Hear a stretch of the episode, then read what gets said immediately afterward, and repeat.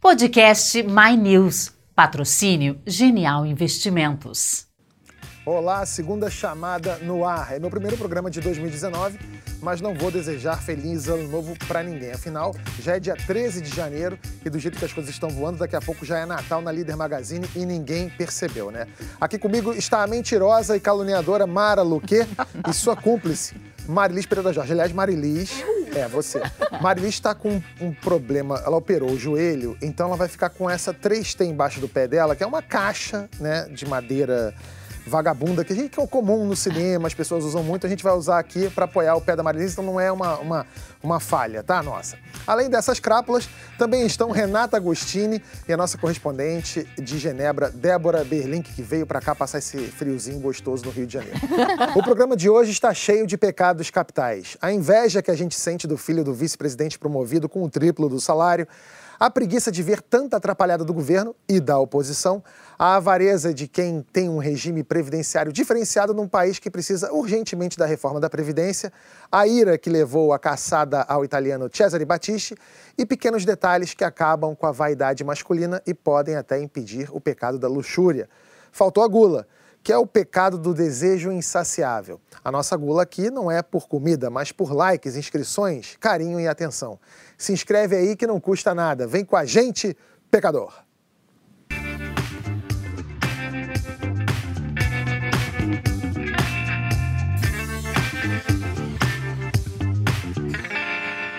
Uma história de superação que culmina no ápice da meritocracia ou a mamata não acabou? Eu estou falando, claro, de Antônio Hamilton Rossel Mourão, que foi promovido a assessor especial da presidência do Banco do Brasil com um salário de 36 mil reais, o triplo que recebia antes. Ele é filho do vice-presidente da República? Sim, é. Mas se a sua estrela não brilha, não tente apagar a dele, tá ok? O general Mourão diz que o filho mereceu e que foi perseguido na empresa durante as gestões petistas. O vice-presidente garantiu ao presidente Jair Bolsonaro que não teve nada a ver com a promoção do filho. Será que alguém no Banco do Brasil tomou essa iniciativa para ficar bem com o poder ou acabou causando esse constrangimento todo? Vocês acham que foi uma coisa assim do tipo o vice-presidente forçou uma barra ou alguém lá quis botar o, o, filho do Mourão para ficar de bem com, com a gestão Bolsonaro? Que, que vocês acham? Sim.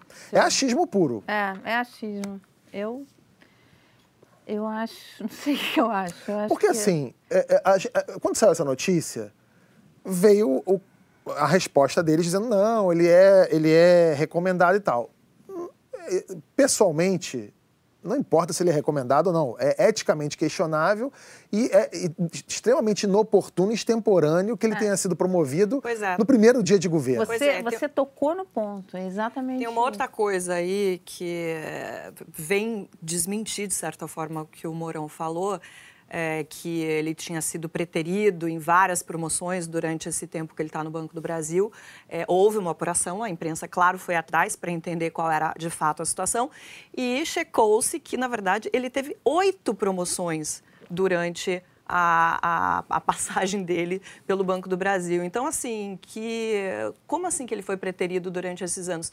E é o que você falou, concordo com você, veio num momento muito ruim né, já no começo, no, nas, nos primeiros dez dias é, desse novo governo, uma situação que, vamos combinar, todos os brasileiros, votando no Bolsonaro ou não, não querem mais ver acontecer. Mas esse, esse ponto, é, isso que o, que o general Mourão falou, é, pode ser verdade, porque ele pode ter sido preterido para esse cargo específico. Ele pode ser qualificado? Pode ser qualificado. Ele tudo que ele falou pode ser. Só que Neste momento, está errado. Não, é, é uma sinalização muito ruim. Uhum.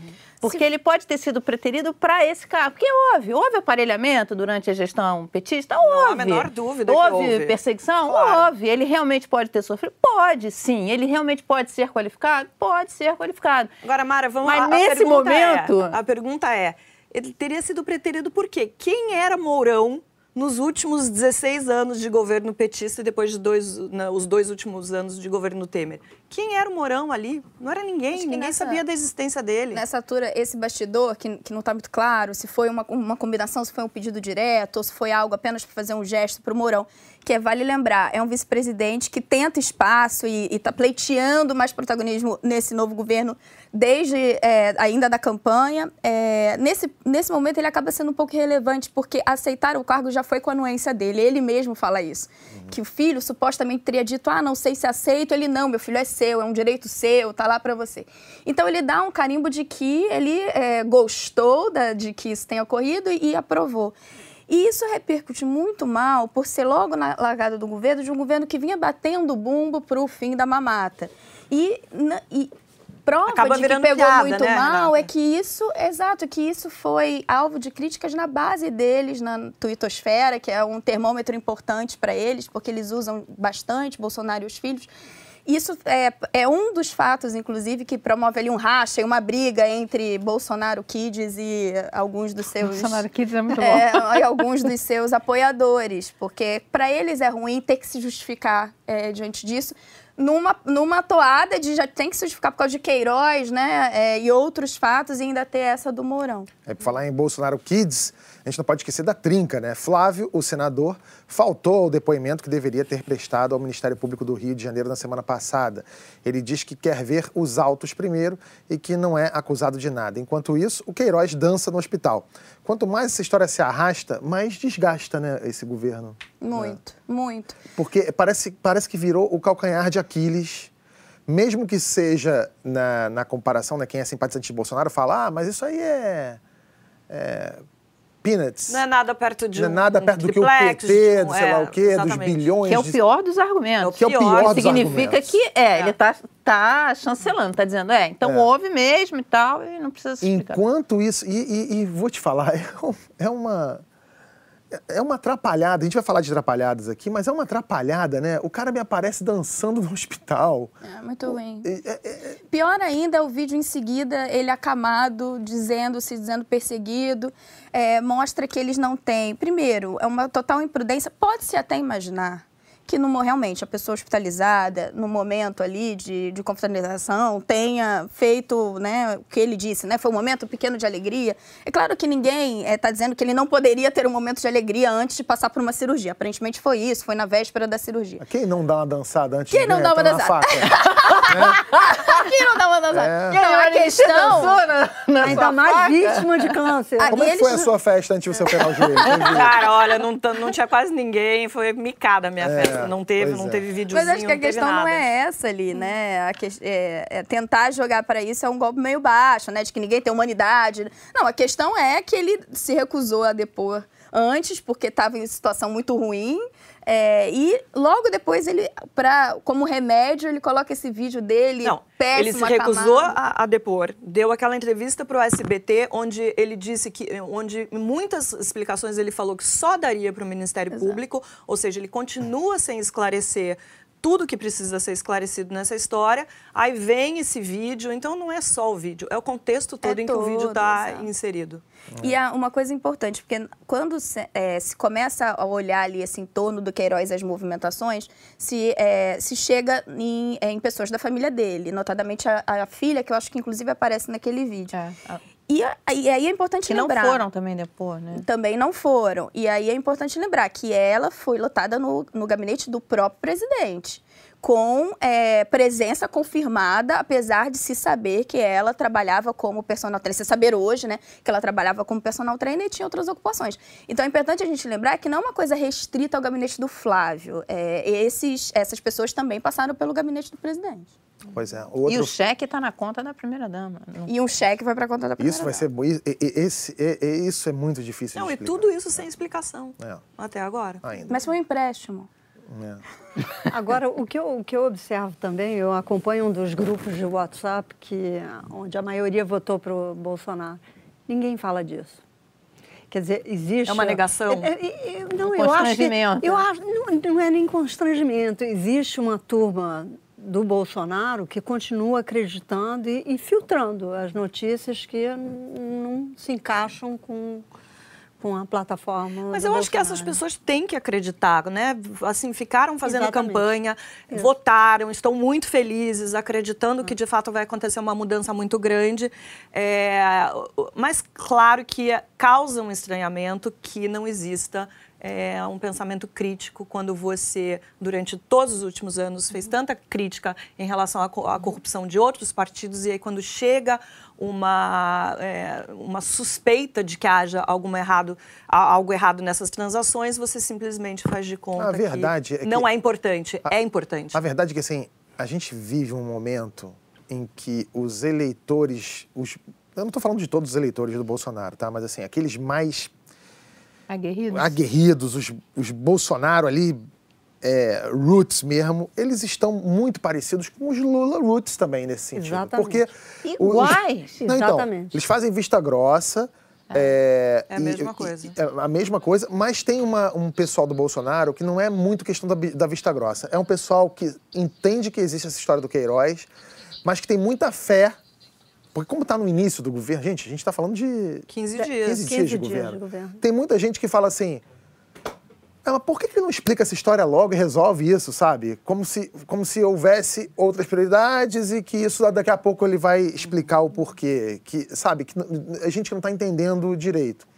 Mas os mais extremos, eles estão muito parecidos nesse comportamento de eles se apegam, por exemplo, aos primeiros sinais positivos. Eu, eu, aconteceu comigo de ter postado alguma crítica, e, então eles vêm e postam que o dólar caiu, que a bolsa está reagindo. Mara pode falar muito melhor do que isso. Então eles estão se pegando alguns sinais positivos agora desses primeiros 15 dias, que na verdade não querem dizer muita coisa, né? É só o começo de um governo. E tentam realmente ignorar é, é, isso que não deveria ser ignorado. E eles mesmos foram, assim, contra esse argumento quando os outros advers os adversários falavam, ah, o, o, aquele rouba mais faz do Lula, né? Assim, ah, teve o problema do, do, do da Petrobras, teve o problema do, da, da JBS, mas, mas ele foi tão bom governo. cresceu durante tem Não era para ele, ele não roubou para ele. É. Tem a ala do Calma Gente, que assim, tem pouco tempo de governo. Tivemos do, dois porta-vozes célebres dessa ala do Calma Gente, que foi Rosângela Moro, com um post no Instagram, ah, é Instagram dizendo não, vocês estão reclamando, ainda nem começou o governo, e o juiz Marcelo Bretas também dizendo que é preciso esperar para ver o que, que, que o governo veio é, que é um pouco, eu acho que eles dão legitimidade e é, para esse pessoal que está querendo uma, um, um, discurso de não, vamos esperar a que veio, eles chegam e, e... Tem, e tem uma outra atenuante que não, é, não foi levantada ainda pelo Calma Gente, mas isso está no inconsciente de muita gente, que é o seguinte, ah, isso aconteceu antes. Não foi algo que foi descoberto depois de ele assumir a presidência. Então, uhum. é, uhum parece que. É um atenuante. Parece que, assim, está valendo a partir de agora só. Então, se aconteceu antes, então calma, não é tão grave, vamos. Mas sabe, sabe o que eu vejo? Eles estão reclamando dessa cobrança, né? Não só a Rosângela Moro quanto o Bretas, mas, enfim, os próprios eleitores às vezes vêm e fazem essa cobrança de é, calma, o governo está só começando, mas assim. O, governo Bolsonaro faz questão de estar nas redes sociais presente o tempo todo, não só dizendo o que está sendo feito no governo, mas também criticando adversários, a imprensa e tal. É, é, a resposta que vem do outro lado. Então, assim, ele vem de um lado, a resposta vem do outro. Então, assim, essa cobrança, e a gente está vivendo um outro momento. As redes sociais têm um papel muito é, importante nesse, nesse, nesse 2019 que a gente está vivendo. Então, assim, essa cobrança vai acontecer diariamente. Isso não só vai, só tende, na verdade, a piorar. Só vai aumentar. Só vai aumentar. Você falando das redes sociais, o outro filho, o Carlos, arrumou mais uma treta no Twitter. Dessa vez, ele brigou com o Bené Barbosa, que é um ativista contra o desarmamento. É, ele mandou indiretas para quem se elegeu na rabeira do bolsonarismo, mas, segundo ele, não é puro. Quem será capaz de acalmar esse pitbull, Marilis, do Carlos? eu, acho que a única, eu acho que a única pessoa que seria capaz é o próprio Jair Bolsonaro, mas eu acho que isso não vai acontecer. É, o que a gente percebe é que eles não entenderam que essa eleição acabou. acho que havia uma expectativa de, de, depois da eleição, eles diminuíssem o tom, é, conseguissem focar mais no, no, no, no que cada um, estou falando especificamente dos filhos, tem que fazer. Afinal de contas, todos têm cargos aí para dar conta. O Carlos Bolsonaro é vereador no Rio de Janeiro. O Rio de Janeiro está cheio de problema, mas a gente vê ele com a mesma postura que ele tinha nas redes sociais durante a campanha. O próprio tom de alguns tweets do, do Jair Bolsonaro, a gente ainda, que a gente sabe, isso não é novidade para ninguém, o Carlos Bolsonaro estava por trás do, do, das redes sociais do presidente. E, há quem diga e que parece tá novo, que né? continua ainda, porque a gente vê um tom muito bélico em alguns tweets ali. Você fala assim: isso tem dedo do, do Carlinhos. Eu acho difícil. Durante. esse Carlinhos é proce- fofo, né? Durante Tá esse, luxo. esse processo todo, a gente viu uma única vez Bolsonaro é, chamar a atenção de um filho que foi na, naquele vídeo que, que vazou do Eduardo Bolsonaro falando em relação ao STF, que só precisava de um, de um Ele disse que foi um arrobo cabo juvenil. um... Oi? Ele falou que foi um arrobo juvenil. né? Exatamente. Foi ali Foi uma puxada de orelha. Foi alguém da. Mas foi a única vez que, de fato, ele intercedeu em relação ao comportamento dos filhos. O que a gente vê é que os filhos têm uma, uma postura e uma atitude é, de como, é, como se fizessem parte desse governo. Eles não fazem, eles não têm autoridade para falar pelo governo, para anunciar medidas so- é, em relação ao governo, como o Eduardo Bolsonaro fez naquela viagem aos Estados Unidos. Eu acho que, eu acho Estou sendo pessimista, talvez, mas eu acho que não vai, não vai melhorar, não, tá, Beth? Eu acho, na verdade, assim, que quanto mais o governo for cobrado, mais essa atitude do não só do, do Carlos, mas do Eduardo também, que tem tá, estado bastante ativo ali nas redes. Pois o único é. que subiu é o Flávio, né? O Flávio tá. O Flávio que já tinha uma atitude mais tranquila, mas agora então mas Com a tá história do Queiroz, ele deu uma encolhida. ainda mais. Mas eu não sei, eu tenho a impressão, não sei o que vocês acham, Renata, Mara, Débora. É, o, eu acho que para tão pouco tempo de governo, o, o Carlos, desse jeito dele, que é mais, mais cáustico ali na- nas redes sociais, e o próprio Eduardo, que eventualmente toca em assuntos e, e dá orientações como se ele fosse do executivo, é uma coisa muito estranha, né? E já começou, né? A gente falou do, do, do Bené Barbosa aí, já começou a ter alguns, alguns conflitos ali. Em algum momento, tá, para tão pouco tempo, acho que em algum momento eles ou vão ter que retroceder ou vai haver um isolamento. Eu né? acho que nesse ponto, lembra na Dilma reclamava dos pessimildos? Eu acho que isso aí é a ala dos otimildos. De achar que eles vão é, Retroceder. retroceder. Então, se não retroceder, não vai haver um isolamento? Eu, eu acho que eles é, são motivados pelo fato de que até agora deu certo. E eles e essa coisa das redes sociais ela é muito enganosa, porque num, num desses arroubos, é, eles ganham um milhão de likes e eles acham que a coisa tá dando certo. Então, e eles continuam movimentando a isso, máquina é- deles. Isso é um problema, porque, porque é o seguinte, a impressão que passa é que é o seguinte, o papai ganhou, é o presidente, agora manda em tudo. Papai não manda. Papai é o presidente, vai governar, precisa do Congresso, precisa de alianças, tem os ministros, tem que prestar satisfações para a sociedade, sim, entendeu? E vai ser cobrado. Tem a oposição que está aí tentando se organizar e vai cobrar. Uma, uma oposição que também não está. É, não está ainda, organizado. mas Desculpa, vai a- se organizar. É, mas Em até agora, tem até esse momento, eu organizar. posso estar enganado, vocês me corrijam, por favor, mas a impressão que eu tenho é, É que a oposição hoje em dia ela é muito mais feita a partir de eleitores e imprensa. Porque a, a oposição em si, você vê o PDT apoiando o Rodrigo Maia, o PT mandando a Gleisi para Venezuela, o PSOL falando do, eh, que o Batista é inocente. Quer dizer, é uma, é uma oposição que parece também estar ajudando, né? Porque uma oposição dessa é tudo que... É, é Tá, aquele, é aquele grupo do, do governo, você tem o- o- a parte, o bloco do governo, que é o, o circo, né, que a gente falou na, na semana passada. E essa oposição, ela está respondendo a esse grupo. É. Esse grupo que, que fica fazendo essa... Não sei, vendo de fora, assim, eu não estou tão inteirada quanto vocês, mas é, vendo de fora, isso é uma atitude tão tipicamente populista. Populista Exato. dos extremos. Você, vê, a- você viu a mesma coisa na Itália, com o movimento Cinque Stelle.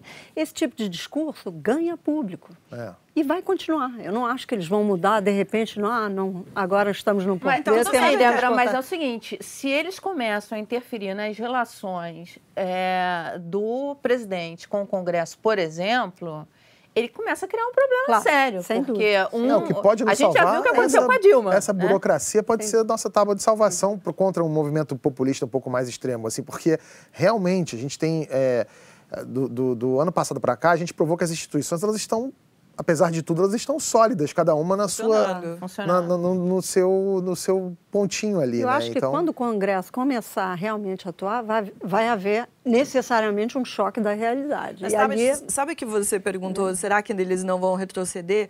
Na verdade, eu acho que não, concordo com a Renata, porque existe uma ilusão também que eles, eles foram levados pelo, pelos eleitores e pelo povo. Quando ele faz essa crítica de pessoas que foram eleitas pelo bolsonarismo, eles também foram. Se eles não tivessem, estou falando dos três, eles não têm luz própria, não têm grandes projetos que tenham sido, enfim, é, que, que, que tenham algum Isso tipo tem de levado a- destaque. a destaque, É, se não tivessem sobrenome Bolsonaro, Carlos, Eduardo e Flávio, não seriam ninguém. Seriam. É, Carlos começa a carreira política dele concorrendo contra a mãe na- aqui no Rio de Janeiro, a pedido do pai. Ele é forjado nesse ambiente à luz do Bolsonaro. E ele vai. é, se tem um bolsonarista é, convicto, eu acho que é o Carlos. Isso talvez seja uma coisa para a gente analisar, para tentar prever como vai ser o comportamento daqui para frente, porque acho que boa parte do que o Carlos coloca nas redes, ele realmente acredita naquilo. Sim. Não é uma persona apenas. Eu acho que envolve também, a coisa vai dando certo e você vai alimentando, mas ele acredita. Se você eh, for analisar as interações deles com outros, assim, ele é um. Eh, esses dias ele entrou, alguém começou a colocar uma coisa de que havia um jogo combinado na imprensa e na mídia para quando a economia der certo, acreditar ao Paulo Guedes e não ao Bolsonaro. E aí o eh, Carlos entra e fala: será? Então, assim, ele está envolvido naquilo, é, seja porque ele quer amanhã construir um discurso que estão querendo tirar os méritos do pai dele, mas eu acho que ele fica navegando naquilo e consumindo essas ideias, eu acho que é o ambiente dele mesmo. Cara, isso é muito louco, porque assim, é, uma das principais críticas ao governo Dilma foi exatamente ela não ter deixado a equipe econômica trabalhar. Que Joaquim Levy era visto com, quando ela, no segundo Exatamente. mandato, o Joaquim Levy era visto como um nome que ia conseguir retomar a economia e tal, resolver, é, encaminhar, pelo menos endereçar os problemas, e ela não deixava. Ela era. Quer dizer, isso deveria ser visto como uma qualidade do pai, né? Ter montado uma equipe econômica que, tá, que, que gera uma expectativa boa no mercado.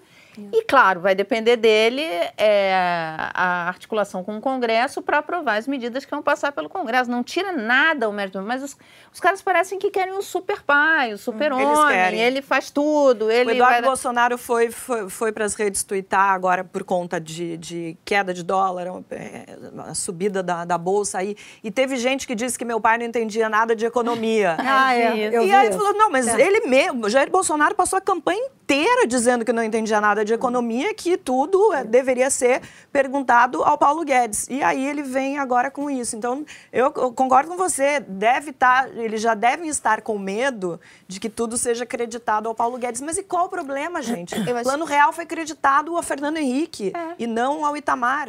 Acho Então, que um fa- último ponto para análise só nesse comportamento das redes é que é uma promessa deles também usar as redes. Diminuir o gasto em propaganda oficial ou, e usar as redes no que eles chamam de comunicação direta. Então, eles sempre podem, no fundo, eh, dizer que, olha, estamos fazendo o que prometemos, que íamos ter essa comunicação direta com você, eh, cidadão, eleitor, etc. Então, Eu eu, acho que isso dá um combustível. Eu também não acho ruim. não acho ruim, eu acho que eu é acho o- até positivo que eles façam isso. O problema não é o meio, o problema é a forma, às é o vezes. forma, tom, né? É, E o mas, mas eu é acho até, acho até bastante válido que, eles, que, que haja essa comunicação direta. O problema é como eles fazem essa comunicação direta e às vezes é, às vezes me parece infantil. É, Às assim, vezes? Não, às vezes, porque não, porque em algum- não, não posso generalizar, não posso dizer que toda a comunicação deles é infantil. Mas, eventualmente, você vê o cara respondendo o comentário de um, de um garoto. É, me Não, lembra muito aquela história que eu já contei aqui do Bruno. Mazeu. Do Bruno Mazeu falou pra mim, sai do Twitter. Por quê? Porque eu percebi outro dia que eu tava um dia discutindo com um garoto de 12 anos. E é verdade. Eu- é, hoje eu acho que eu, tava no- eu fui no Twitter, eu fui ver, tinha uma tinha uma mensagem do Carlos Bolsonaro, eu acho, para um, um garoto que estava lá falando, e ele dá uma indireta falando assim: ah, esses garotos não perceberam que o jogo político é muito maior do que o conjunto de xícaras que os pais deles compram. Que uma bobagem, não, é, sabe? Ele perdeu um tempo só para dar uma lacrada inversa, sabe? Uma, que- se Mas fosse, o, se fosse Ca- o no contrário... Carlos Bolsonaro é recorrente isso. tá? Então, ele é. É por isso que eu tô recorrente. falando, eu não acho ruim o meio. Eu acho, às vezes, ruim a forma. Eu tenho dúvidas de quantas pessoas você realmente atinge através desse meio, que é um meio que precisa ser usado, mas... É muita gente. Quanta... Sim, mas O em, problema não é- relação, o problema- em relação à televisão, por exemplo. É, mas olha só, a questão é que a- a- a- você não atinge diretamente muita gente, mas indiretamente muita gente, porque a nossa imprensa hoje, grande parte da nossa imprensa se pauta por isso. Então, um deles tuita alguma coisa, já sai no jornal do dia seguinte, já, certo. a, a- a Globo News repercute e sai E a na... gente viu isso nos Estados Unidos e continua vendo isso nos Estados Unidos de uma forma bem explícita. E é muito difícil que não se prenda, porque quando você tem, principalmente quando vem do Jair Bolsonaro. É, nós estamos aqui há 20 minutos falando sobre isso. Exatamente. É. E parece que foi uma indicação, falando né, do, do- do Eduardo agora, né, o segundo filho do presidente, Eduardo Bolsonaro, que causou, uma indicação dele que causou o maior constrangimento na Apex, a agência que promove produtos e serviços brasileiros no exterior. Alex Carreiro foi indicado para ser presidente e durou uma semana no cargo. Na quinta-feira, num post no Twitter, o chanceler Ernesto Araújo disse que Carreiro havia pedido para sair. Mas na sexta ele foi trabalhar normalmente, como se nada tivesse acontecido. Alegou que só poderia ser demitido pelo presidente da República. Eu também não aceitaria sair, né? O salarinho de 50 mil por mês, tá bom. Renata, tá certo ele não? De não querer sair? Claro. Lógico. É, esse- essa história toda é difícil até achar um adjetivo que não seja bizarra, porque ah, você fazer, aceitar uma indicação, é, o Ernesto, na época, se eu não me engano, festejou bastante o currículo dele, sem saber exatamente quem você estava aceitando. Eu não acho, a priori, é, um, um absurdo ele ser um quadro do PSL. É assim, se o PSL fosse um partido mais estruturado, tivesse quadros, nada mais natural de que, uma vez o, go- o governo poder, usasse esses quadros. O problema é que a gente sabe que o PSL foi uma legenda alugada pelo Bolsonaro para poder fazer essa eleição e não tinha quadros.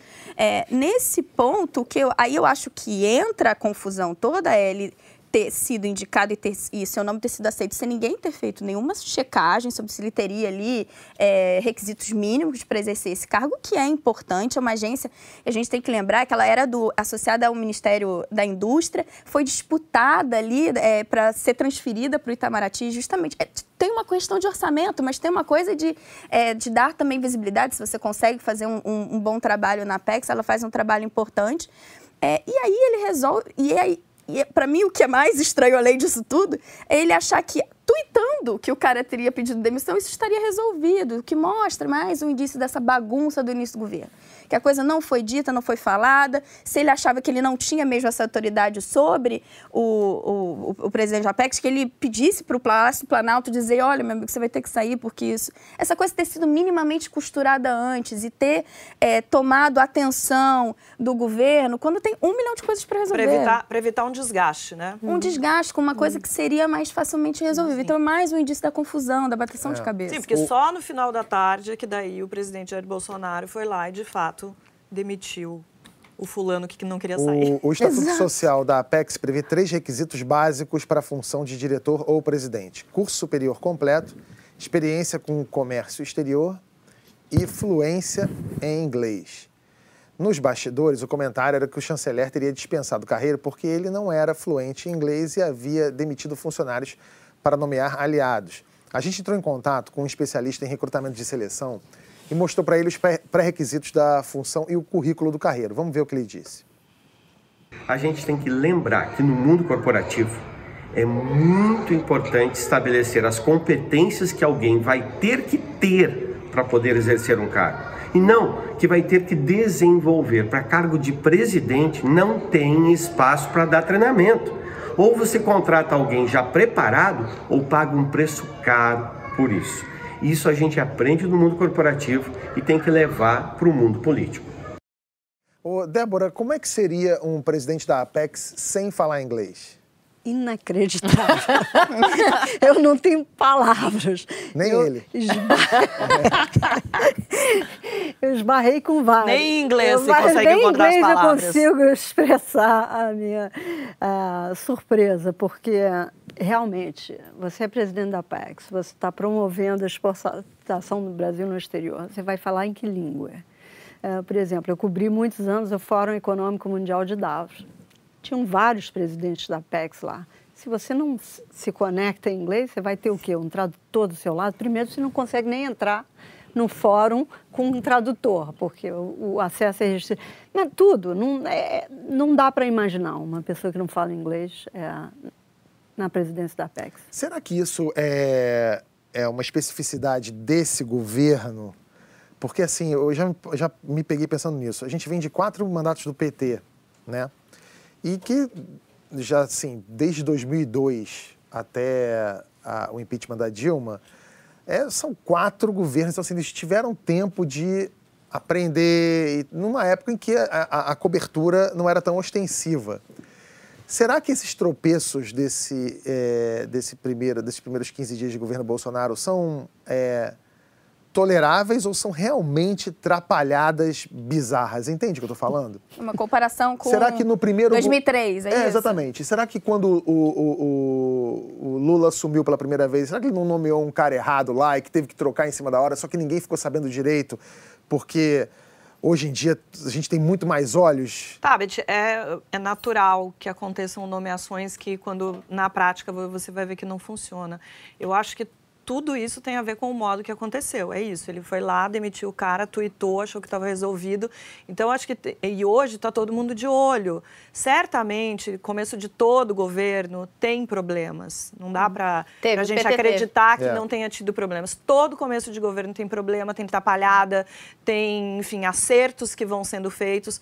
O problema é que hoje está todo mundo de olho, está em cima, até porque a gente tem meios para isso. Hoje todo mundo tem uma câmera de celular, está tweetando. O negócio aconteceu aqui, a gente está tweetando. É. E fica todo mundo sabendo e a, reper a repercussão é muito ruim e causa uma insegurança.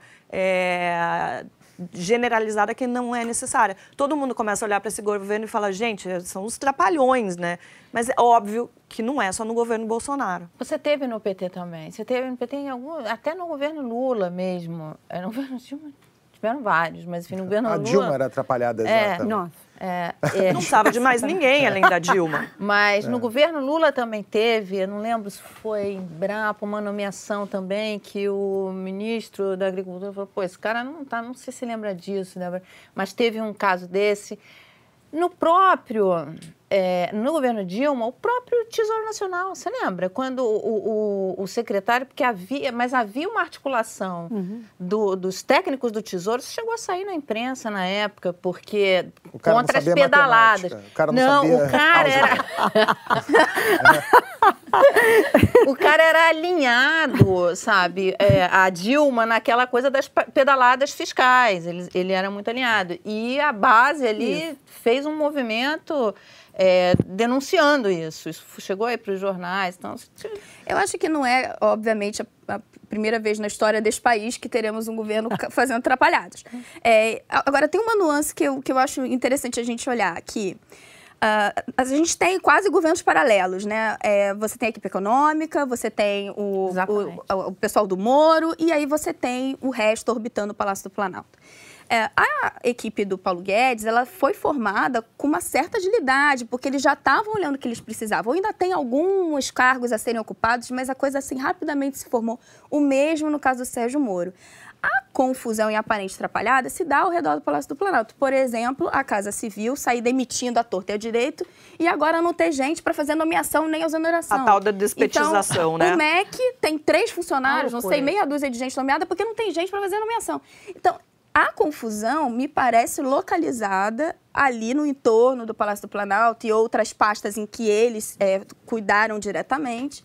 Nas que... pastas que não são tão técnicas. Acho que dizer. o MEC seria técnico, né? Não, mas eu estou falando, ah, quem, quem está tomando conta não é. Exatamente. É, assim, é, um a gente, é né, o, o, o Moro e o e o Paulo Guedes, as pessoas podem ter, podem ter críticas ou elogios a fazer, mas não, é inquestionável que eles, eles entendem eles no estão no lugar que é. deveriam estar, assim. Eles sabem do que estão falando ali, né? Uhum, uhum. Agora a gente vai falar do assunto que você gosta, Mara. A gente tem ouvido falar muito da reforma da Previdência, apesar de ainda não saber o que vai ser exatamente essa reforma. E aí sempre vem a pergunta: e os militares? Vão mexer na aposentadoria deles? Afinal, quanto o governo gasta com eles. A gente pesquisou, são 42 bilhões de reais por ano, o que corresponde a mais de 43% do orçamento da defesa. Olha esses dados que a Mara trouxe para gente. Cada mortal ah, aposentado, como eu e você, o governo tem que desembolsar R$ 5.130 todo ano.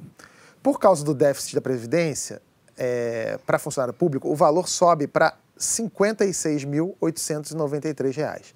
E no caso dos militares, são R$ 89.925. Mara, por que, que essa diferença é tão brutal hein, de um para outro? É, primeiro, é importante esclarecer o seguinte: o militar ele não tem contribuição patronal, então ele ele banca, é, é tudo feito ali. Então por isso esse, essa diferença tão grande. Uhum. É, mas claramente, você vê a diferença grande dos funcionários civis da União e dos militares em relação ao regime geral. A diferença no regime geral é bem menor. Tem um déficit, mas ela é menor. E por que essa diferença dos, dos militares e dos funcionários civis da União em relação ao regime? São. É, como eu vou falar isso? São os privilégios que eles têm. Agora, é importante contextualizar o seguinte: os militares. É, eles tiveram, e os funcionários da União, enfim, tiveram, mas principalmente os militares, tiveram todos essas, esses privilégios, essas regalias, num outro contexto, né? num outro contexto. Ok, isso poderia fazer sentido lá atrás. Hoje não faz mais sentido e não tem como a, a União bancar isso daí, senão o país quebra, né? Já está numa trajetória muito difícil. Então, é, vai ter que mexer nas pensões dos militares, dos funcionários públicos. Eles gritam, ok. E é importante para o militar entender o seguinte: o que, que acaba, essa distorção, o que, que acaba causando? O que se gasta com, com as pensões é maior, é, é 43% do orçamento da defesa. Ou seja, você impede que os militares da ativa sejam melhores remunerados, você impede investimentos nessa área. Então, quer dizer, você acaba é, fazendo com que a carreira militar seja boa na aposentadoria. Só. Porque é aí um ele se aposenta é. cedo, vai trabalhar em outro sua lugar. vida útil, você não está ganhando quanto poderia ganhar para ter uma. Exatamente. E você, é um cobertor curto, né? E Puxa você um não incentiva os militares da ativa. Esses caras têm que ganhar bem. Você tem bons nomes, claro. bons quadros. É. é. importante que eles tenham recursos, é importante que eles tenham investimentos e, e que tenham bons salários. Mas eles não podem. É, nessa semana, militares do alto escalão do governo se pronunciaram a favor do atual sistema. Mas o general Mourão chegou a dizer numa entrevista para a gente que vai mudar isso daí. Olha só. Agora, eu considero que os militares deverão ter a sua permanência no serviço ativo estendida. Né? Julgo que você ir para a reserva com 48, 49 anos já não é mais compatível, né? mesmo com a rigidez exigida na profissão militar, né? com o que nós estamos vivendo no país. Então, vai haver uma extensão da carreira. Ou né? seja, então a tempo. idade mínima também, também iria para os ah, militares? Vai atingir os militares também. Uhum. Né? E, por exemplo, outra linha de ação que é adotada Hoje a pensionista ela não paga a contribuição. Uhum. Né? Você paga até morrer e a tua pensionista, a tua esposa, né? ela não paga. Então a nossa visão é que ela também tem que pagar. As filhas dos militares que entraram nas Forças Armadas a partir de 2000 não têm mais direito à pensão vitalícia. Coitadas. Mas os benefícios anteriores foram mantidos e devem custar mais de 4 bilhões de reais ao ano por mais 40 anos. Quando completaram 30 anos de serviço, os militares vão para a reserva, recebendo o último salário, em média, R$ 13.700. Enquanto isso, civis mortais recebem no máximo R$ 5.645. Mara, essas mudanças que o Mourão citou são suficientes ou não, ou não? E vão vir mais. As mudanças, eles ainda não têm. Eu acho que eu conversei com uma fonte que está acompanhando isso lá no governo e eles ainda não têm isso fechado, esse, o que, que vai ser essa reforma. A reforma do Bolsonaro, do governo Bolsonaro. O que a gente tinha até então era do Reforma Temer. É, mas essa questão é, dos militares diz que vai ter que mudar, vai mudar mesmo, e vão vir outras medidas. A contribuição é, da pensionista deve, é, deve ser mantida, é isso que vai acontecer mesmo, isso que o que o general Mourão antecipou para a gente. É importante observar o seguinte: quando fala, ah, tá, os privilégios que ela tem, as mulheres é, de militares, elas acabam acompanhando os militares. E acabam abrindo mão de suas carreiras. Não estou defendendo isso aqui, não, mas estou falando isso, tentando entender o que aconteceu no passado. Por que foi, foi feito dessa forma?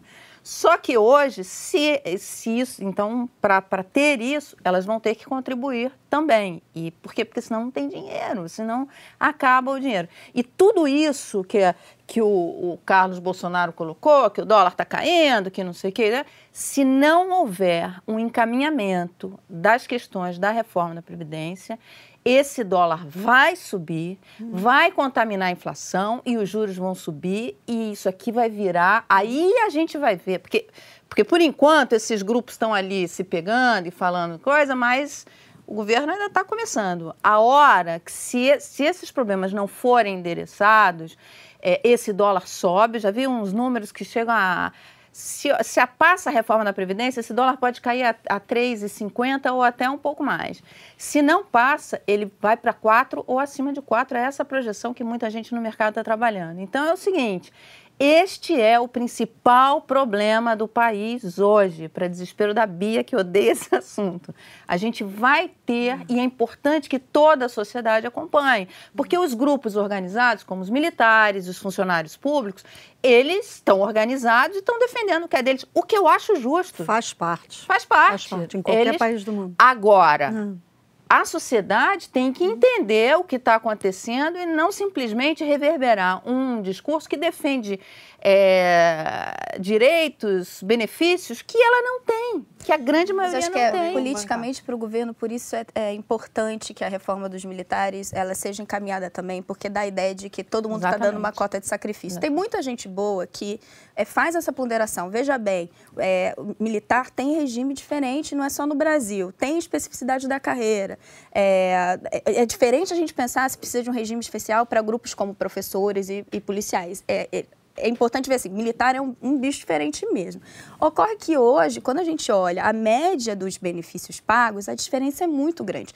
Você tem, no caso dos militares, da beira 14 mil em média. Quando você vai para funcionários públicos, se eu não estou enganada, baixa para 9 mil. Quando a gente vai para o resto da população, não chega a 2 mil reais. Então, como é que você vai chegar e explicar para todo mundo? Vou endurecer a regra porque senão o país vai quebrar. Bacana, mas o resto vai continuar recebendo 14 mil, 9 mil reais? Então, politicamente, é uma mensagem poderosa que você é, diga, não, todo mundo vai passar por algum ajuste. Até porque essa reforma, e aí a esquerda, a oposição, ela vem defendendo esses benefícios. Ela não defende, porque o discurso que ela vem, que ela diz, ah, vai tirar dos, dos velhinhos, dos menos favorecidos. Os menos favorecidos, eles já se aposentam hoje por 65 anos. Sim, porque não tem como não, comprovar. Né? Exatamente, porque eles entram, entram tarde no, no, mercado formal de trabalho, enfim. Exato. É, então, quer dizer, e a oposição, ela acaba defendendo uma classe privilegiada. Uma classe muito privilegiada, como a gente está vendo aqui. É. A, a, a, questão da aposentadoria, ela aumenta a desigualdade.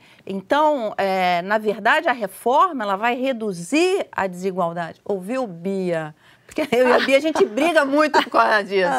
É, é, é importante que a sociedade entenda esse, o que está acontecendo para não reverberar é, defesa de benefícios que não são os dela. É, é, é interessante que o Mourão é, defenda essa, essa reforma, porque ele mesmo, ele se aposentou com 64 anos, acima do, da média ali de 56 anos, é, ele, ele contribuiu durante 46 anos, então ele é uma autoridade para falar sobre esse assunto. Resta saber se isso não vai causar atritos entre ele e o presidente, que é justamente o que ele não quer. Né? Ele está tentando fazer uma aproximação, chegou a dizer numa entrevista que teria uma sala ao lado do presidente, já não vai ter. Então, é, vamos, vamos ver as cenas dos próximos capítulos. A Mara estava falando da oposição fazendo atrapalhadas só pelo prazer de ser oposição. E por falar em atrapalhadas, a gente falou aqui em passant, e a gente está se perguntando até agora o que a Glaze Hoffman foi fazer na posse do Nicolás Maduro.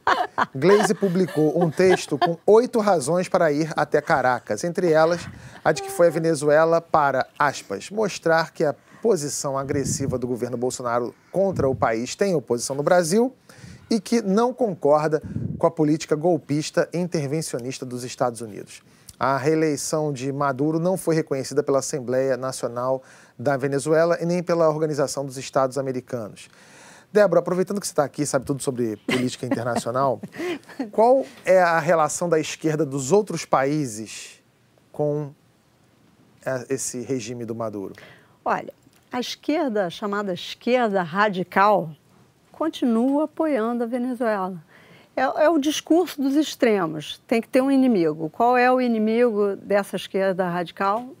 Imperialismo americano. Para eles, a Venezuela continua sendo, apesar da crise, a crise foi gerada pelo imperialismo americano. É o discurso que todos compram. Então você vai ver, tem uma parte da esquerda radical francesa que é, tem, tinha, teve e continua tendo o chavismo ainda como uma opção. Né? O próprio Mélenchon, ah, que foi o candidato da extrema esquerda na, na, na presidência, tinha como parte do programa da presidência é, integrar a aliança, a aliança com os venezuelanos. Então, se você olhar a Grécia, a mesma coisa, a extrema-esquerda grega também. Até na Bielorrússia, você tem uma praça com o nome de Chaves, entendeu? Então, bom... Que, Rússia... aliás, Bielorrússia teve presente na, Exatamente. na dele. Bom, é. Rússia e China, dá para entender, são credores, né? Você tem é, é, um crédito importante que eles forneceram à Venezuela. É bom estar do lado dos venezuelanos para não ter um calote, mas... O resto é, é o discurso dos extremos. A esquerda radical continua apoiando a Venezuela. Agora, é um, regime, é um, regime, que está cada vez mais fragilizado, não está? É, já teve o um movimento popular, agora algumas instituições já estão batendo de frente. É, Olha que interessante. Não está não tá dando a impressão que esse, que esse regime vai cair a qualquer momento? Ou é, ou é... é a questão econômica. Você tem, as pessoas estão com fome, as pessoas não têm onde trabalhar, e isso daí derruba qualquer regime. É, eu estive em Bogotá recentemente, estava caminhando assim, tem muito é, camelô venezuelano lá, as, as pessoas tentando e, e, olha que interessante. Que a, a, Colômbia é um destino muito, muito maior muito do que, o Brasil. o Brasil. O Venezuela muito vai maior. muito mais para a Colômbia Mas tem muito. do que Colômbia aqui. Tem, em Bogotá, é. muito. Se encontra-se na rua muito venezuelano. E aí, é, eu estava perguntando lá para eles e tal, e é, quanto tempo? Ah, tô aqui um ano e meio, tô aqui um ano, tô aqui dois anos e tal.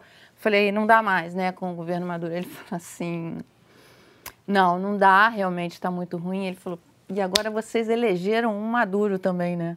Ele compara o Bolsonaro é ao regime Maduro. Não. Porque o, o, estilo Bolsonaro é o estilo Chávez, é, por incrível que pareça. É.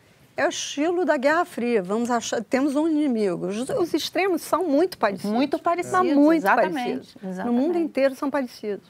Pois é, o, falando de, de política internacional, esquerda e extremos, o italiano Cesare Battisti foi preso na Bolívia no fim de semana. Battisti é acusado de terrorismo enquanto praticar, participava de grupos de luta armada de extrema esquerda na Itália. Ele também foi condenado por quatro homicídios e por ter deixado um menor de idade paraplégico. O italiano vivia em liberdade no Brasil desde 2010, quando o ex-presidente Lula decidiu pela permanência dele no país. No fim do ano passado, Temer assinou a extradição de Batiste.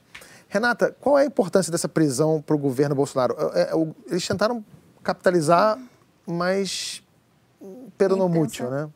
Não, tentaram, não, tentaram mas não loucamente. Deu certo. Tentaram, mas não deu certo. Né? Não, loucamente. Não, começaram a bater bumbo na internet, como a gente falou, que é o meio favorito é, todos eles do clã Bolsonaro muito rapidamente. Reunião emergencial com é, Moro, Ernesto Araújo, é, é, General Heleno. Uma, começaram a circular informações de que ele viria, que aí sim né, seria o grande a ato. chegou a dar que ele vinha. Né? É, usando fontes é, do governo, que eu acho que era uma mais do que um, um, entendimento de que se concretizaria, era o que eles estavam trabalhando para que ocorresse. Esqueceram aí... de combinar com os russos, no caso, os italianos e os bolivianos. Né? Exatamente. No fim, eu acho que tem duas coisas. É, ficou um pouco micoso essa operação para o governo, porque tentou desde cedo capitalizar politicamente. Seria uma, uma é, com, cumprir uma promessa de campanha. Gente, Bolsonaro queria tirar uma foto Entre... segurando Exatamente, a cabeça do, do entregar. Batiste. Era tudo que ele queria antes do Batista e mandar ele para Itália. Agora a gente precisa lembrar que o Brasil deixou ele escapar. É, e no final, Sim. quem prendeu não foi não, os brasileiros. Ele ficou. Não, mas aqui. havia, havia agentes brasileiros na polícia, operação. Tinha. É, polícia Federal. É. A Polícia Federal estava é. tava, tava lá junto com a polícia Sim. boliviana, né? Sim. É... Mas pelo que eu entendi, polícia... então me corrige. É, foi um, um trabalho de inteligência principalmente italiana, no caso. Não, então, foi. é, Interpol. desculpa, foi, foi inter... Mas tinha, tinha Polícia Federal, tava Tinha na. Polícia Federal até onde eu sei. É, até onde eu me informei também. Tinha Polícia Federal e Polícia Italiana. Eram os três, né? Polícia Italiana, Isso. Federal Brasileira e a Boliviana. É, eu fiquei na dúvida só com o seguinte: o governo falou que. A imprensa chegou a cravar, né, a partir dessas fontes que você falou, que o, que o Batiste vinha para cá, que seria um troféu, realmente, seria só exibido, ia ser só uma foto. E tá o Bolsonaro, ele e o japonês da Federal ali, um do lado do outro, botando o cara no avião. Era isso que ele Era queria. isso que ele queria. Era isso que ele teria. Mas foi direto. Eu só fiquei na dúvida se esse, se esse envio direto do pacote foi uma iniciativa mais do governo italiano para falar assim, não, gente, acabou, vamos logo, Resolve resol- logo, resolve isso. antes que Ou se foi uma cutucada do Evo Morales, falando assim, eu não vou dar esse, esse, esse troféu pro, pro Eu Bolsonaro. acho que os italianos não queriam correr o risco de perder esse eu cara, vir acho. pro Brasil e perder esse cara no meio do caminho. Tabet, a Dan- Daniela Lima, que é a nossa parceira, ela, ela tá com uma, trou- trouxe uma nota hoje na Folha que é bem interessante, que eu acho que explica talvez um pouco o que tem acontecido. Ela é, fala o seguinte, que o Eugênio Aragão, que foi ministro de Justiça do governo Dilma, ele fala que a Itália não queria correr o risco de não cumprir a pena que eles teriam dado para o Batiste, que é, é prisão perpétua. Se ele viesse para o Brasil, era possível que houvesse, que, que, que a justiça italiana tivesse que, na verdade, é, cumprir um dos requisitos do STF, que era uma prisão de 30 anos. Então, por isso, a Itália quis, de fato, que ele fosse direto para lá para poder trancar o cara para sempre na prisão. E como ele entrou ilegalmente na Bolívia, foi fácil para o Evo Morales simplesmente é, expulsar ele, ele do país para a Itália, não necessariamente para o E Brasil. vejam bem que também para a Itália, o Batista é um troféu incrível. Sim. Que realmente é, é Para eles foi importante, né? muito importante. Na época que o Pisolato foi preso na Itália, por exemplo. Ah, é verdade. É, na bem época que o lembrado. Pisolato eh, foi preso na Itália, especulava-se, e eu acredito até que, no fundo, o pessoal que apoiava o Pisolato acreditava nisso, que a Itália não ia extraditar o Pisolato porque quer o Batiste a qualquer preço. Porque lá, Débora, Isso. até onde eu entendo, é um pouco uma falsa polêmica a questão do Batiste, né? Você tem lideranças de direita e de esquerda italianas que querem que ele vá e cumpra a sua prisão. Exatamente. Isso que a gente vê, esse ambiente polarizado em torno do Batista, é uma coisa do Brasil, Brasil, né? é. Até É onde eu... vergonha vira-lata, do né? Brasil. Eu Muito vira-lata, nossa. É um- gente, é uma vergonha É. o- o- como é que o, o Brasil con- conduziu essa história durante esses anos. Em 2009, é, o Comitê Nacional de Refugiados hum, fez um parecer, 16 páginas, dizendo que ele não era um perseguido político, que o julgamento dele tinha sido é, feito com justiça. Então, assim, só que o que aconteceu? Tarso Genro, que era ministro da Justiça do Lula, simplesmente ignorou esse relatório e é, é, aceitou o Batiste como refugiado no Brasil. E depois a gente sabe o, o que aconteceu. Então, assim, no final das contas, essa história toda foi uma grande vergonha É. para o Brasil. Hoje o Corre- o Corriere della Sera fala que existem uns 40 batistes pelo mundo também. a Itália vai sair a, a caça, dos, Caça. seus, dos seus ex da, da lu- luta armada, né? Porque não vamos esquecer também que na França teve a doutrina Mitterrand, que acolhia é, é, esse pessoal de luta armada com a promessa de que eles não fossem, que largassem as armas, né? A Débora estava falando que a gente tem 40 batistes espalhados por aí, né? Teve aquela foto clássica, né? Que foram os o Batiste com os disfarces e prenderam um deles, né? Teve até um site de humor italiano que falou que faltam os outros 19. Agora, você reparou que a gente prendeu o que é a cara do Clóvis Bornai? Olha aqui, ó.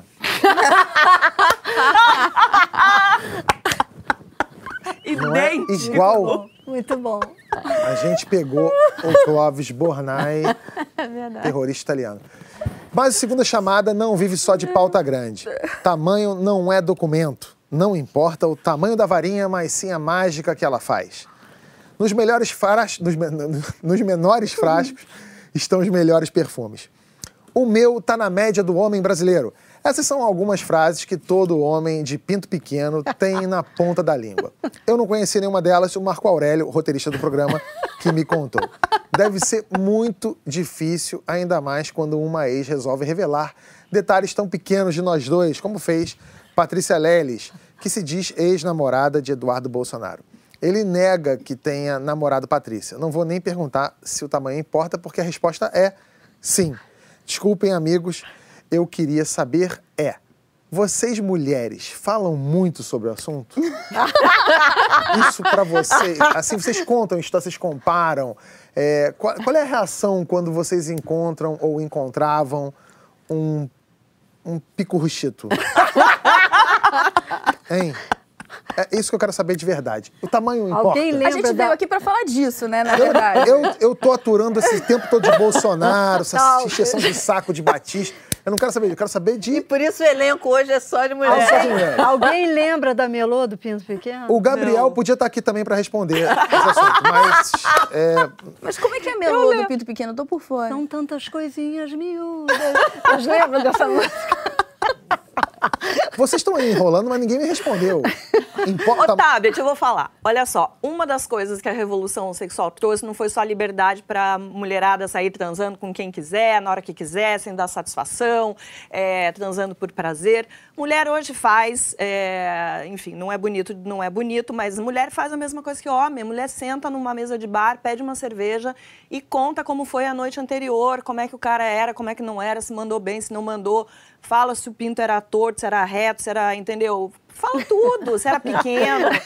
Vira, moço vira piada. Vira piada ou objeto de desejo, né? Porque a gente não fala, não senta só para falar mal, senta para falar o que aconteceu. Às vezes, inclusive, a gente, né, é, fala, olha, aquele cara ali é legal.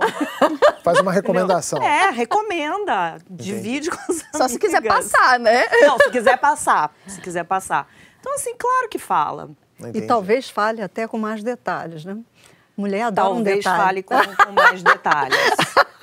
Mulher adora detalhes. detalhes. Vocês conseguem perceber é, algum tipo de comportamento no homem que já entregue isso sem precisar conferir ali no, no teste? Tipo, aquele cara que investe em carro. Ai! Sabe? Essa coisa. Bom, já notaram que todo baixinho tem carro enorme?